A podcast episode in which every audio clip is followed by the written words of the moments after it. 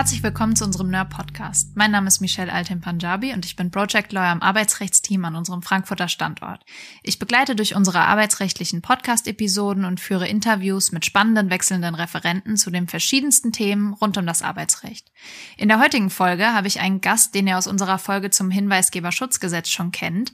Mit mir im Podcast ist heute Daniel Happ. Willkommen zurück. Hallo Michelle. Für die Zuhörer, die dich noch nicht kennen, kannst du dich vielleicht mal in ein bis zwei Sätzen vorstellen? Sehr gerne. Bevor ich loslege, erstmal herzlichen Glückwunsch zur Hochzeit. Vielen ja. Dank. Ja, also ich bin äh, Daniel Happ, ich bin äh, Partner im Arbeitsrecht bei NÖR seit vielen Jahren und beschäftige mich mit nichts lieber als mit dem Thema Fremdpersonaleinsatz. Ja, vielen Dank. Kurz und knapp. Schön, dass du da bist. Äh, da du ja schon mal da warst, weißt du, dass wir in unseren Episoden immer mit den Rapid-Fire-Fragen beginnen. Und das machen wir natürlich auch heute. Bist du bereit? Ja. Okay. Hund oder Katze? Katze. Schlechte Antwort. Vivaldi oder Elvis? Oh. Elvis. Joggen oder Fitnessstudio? Wenn die Achillessehne wieder mitspielt, dann gerne joggen. Alles klar. Dann würde ich sagen, wir legen direkt los. Unser heutiges Thema ist die aktuelle Entscheidung des Bundesarbeitsgerichts zum Thema Leiharbeit und Tarifvertrag. Ich möchte mit dir darüber sprechen, über welche grundlegenden Fragen das BAG zu entscheiden hatte, welchen Gang das Verfahren genommen hat und natürlich, welche praktischen Konsequenzen sich aus der Entscheidung für unsere Zuhörer ergeben. Ich würde sagen, wir fangen am besten chronologisch an. Um welche Konstellation ging es denn überhaupt? Also Geklagt hatte eine Leiharbeitnehmerin, die im Frühjahr 2017 von ihrem Vertragsarbeitgeber, dem Verleiher, als Kommissioniererin im Auslieferungslager des Endleihers, einem großen Einzelhandelsunternehmen, eingesetzt war. Die Klägerin war Mitglied der Gewerkschaft Verdi und diese Gewerkschaft hatte wie viele andere Gewerkschaften auch mit einem Arbeitgeberverband, in dem Fall mit der IGZ, einen Tarifvertrag abgeschlossen. Dieser Tarifvertrag sah nach geltendem Gesetz zulässige Abweichung vom Gleichstellungsgrundsatz vor für Leiharbeitnehmer mit der Folge, dass eben die Klägerin nur einen Stundenlohn von 9,23 Euro erhielt, wohingegen vergleichbare Stammarbeitnehmer in diesem Auslieferungslager, die auch als Kommissionierer tätig waren, 13,64 Euro verdient haben. Und darum drehte sich der Rechtsstreit.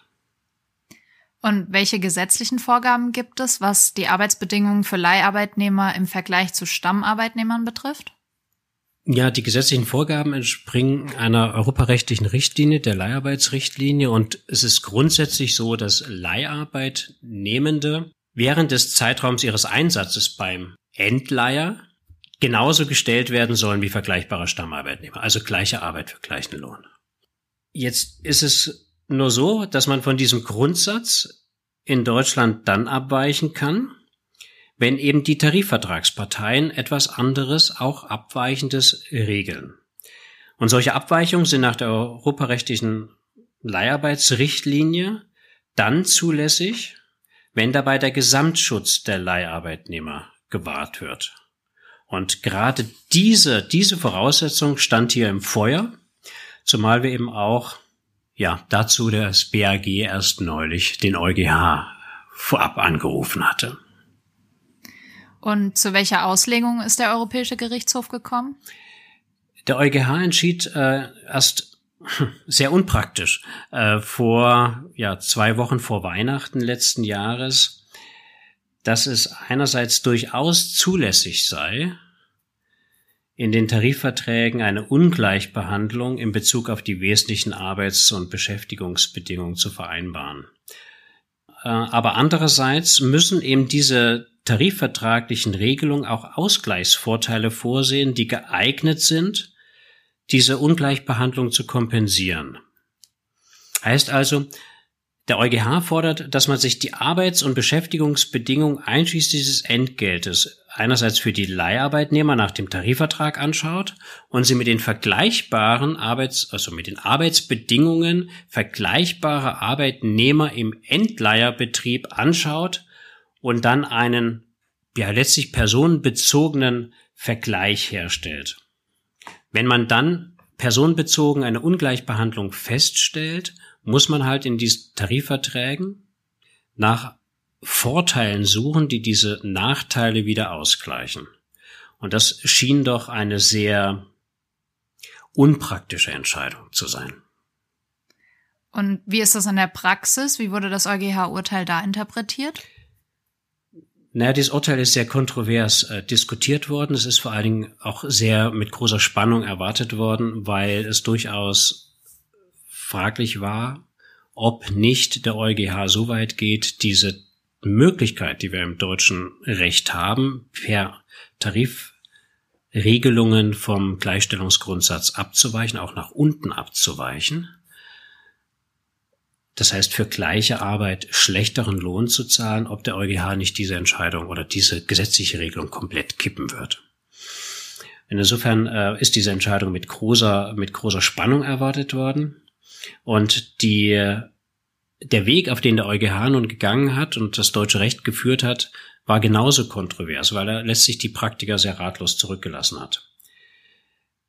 Zum einen ist es ja Wesen eines Tarifvertrages, dass dieser abstrakt für viele Konstellationen in die Zukunft geschlossen wird, die im Zeitpunkt des Abschlusses noch völlig unklar sind.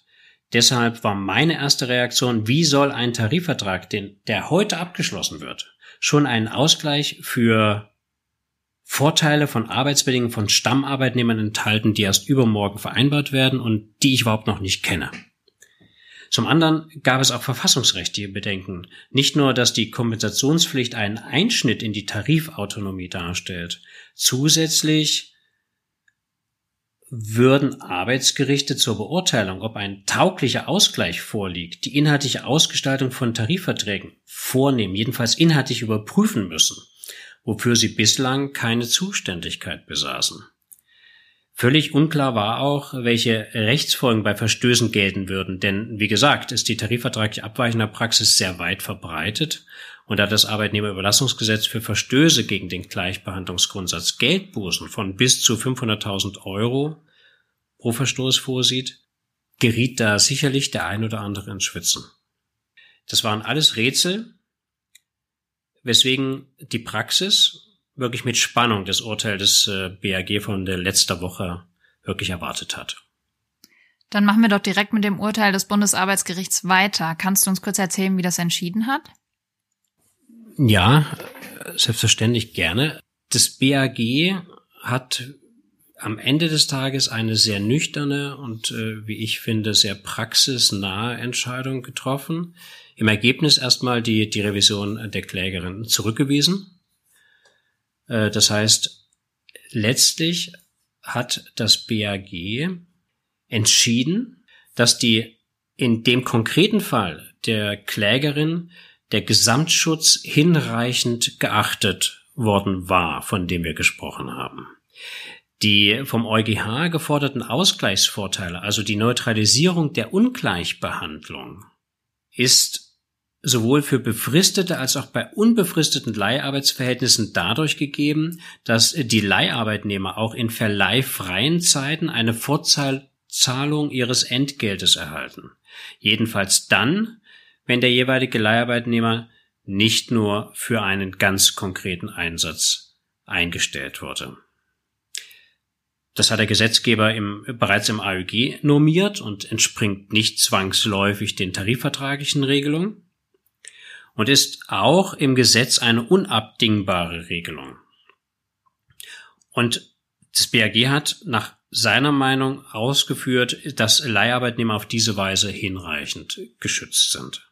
Und insofern in dem konkreten Fall, aber weil sich das BAG auf diese gesetzliche Regelung äh, stützt, äh, wohl auch in allen anderen Fällen, so dass diese Tarifausnahmeregelung wohl auch dauerhaft belastbar sind. Und wie würdest du die Entscheidung für die Praxis einordnen? Oder mal ganz anders gefragt, welche Schlagzeile würdest du für die Entscheidung wählen? Hm, wie wäre es mit Aufatmen für Verleiher und Entleiher? Also durch diese Entscheidung ist es eben einfach so, dass die Rechtsanwender, und zwar auf allen drei Seiten, auf Entleiherseite, auf Verleiherseite, aber auch auf Leiharbeitnehmerseite einfach Rechtssicherheit haben. Und das ist, glaube ich, für, für die Praxis ein unschätzbarer Wert. Und insofern kann die bisherige Praxis in Bezug auf die Tarifverträge fortgeführt werden und es drohen grundsätzlich keine großen Veränderungen. Also insofern ist es für die Praxis eine sehr wertvolle Entscheidung, es ist für die Wirtschaft eine sehr wertvolle Entscheidung. Das heißt aber im Ergebnis, es geht so weiter wie bisher. Genau. Es geht äh, weitestgehend so weiter wie bisher. Die weit verbreitete Praxis wonach der Gleichstellungsgrundsatz überwiegend nicht zur Geltung kommt, sondern eben durch Tarifverträge abbedungen wird, wird weitergelebt werden. Es gibt eine kleine Ausnahme, die ich jedenfalls so der Begründung des BAG entnehme, nämlich in, für die Fälle, in denen Leiharbeitnehmer für einen konkreten Einsatz beim Endleiher eingestellt worden sind von ihrem Vertragsarbeitgeber, da soll das nicht gelten. Das ist de facto die Wiedereinführung des Synchronisationsverbotes, die 2004 abgeschafft wurde. Also das Verbot, Leiharbeitnehmer nur für einen konkreten, schon feststehenden Einsatz beim Endleiher einzustellen. Aber in allen anderen Fällen geht die bisherige Praxis unverändert weiter. Herzlichen Dank, Daniel. Dann sind wir jetzt auch schon am Ende der Episode angelangt. Schön, dass du da warst. Sehr gerne. Liebe Zuhörer, wir hoffen, dass euch die Episode gefallen hat und freuen uns, wenn ihr unseren Podcast abonniert. Folgt uns gerne auch auf allen gängigen Plattformen, wie zum Beispiel LinkedIn und Instagram. Die Links dazu findet ihr wie immer in unseren Show Notes. Bei Fragen könnt ihr außerdem auch gerne über die neue Homepage mit uns Kontakt aufnehmen.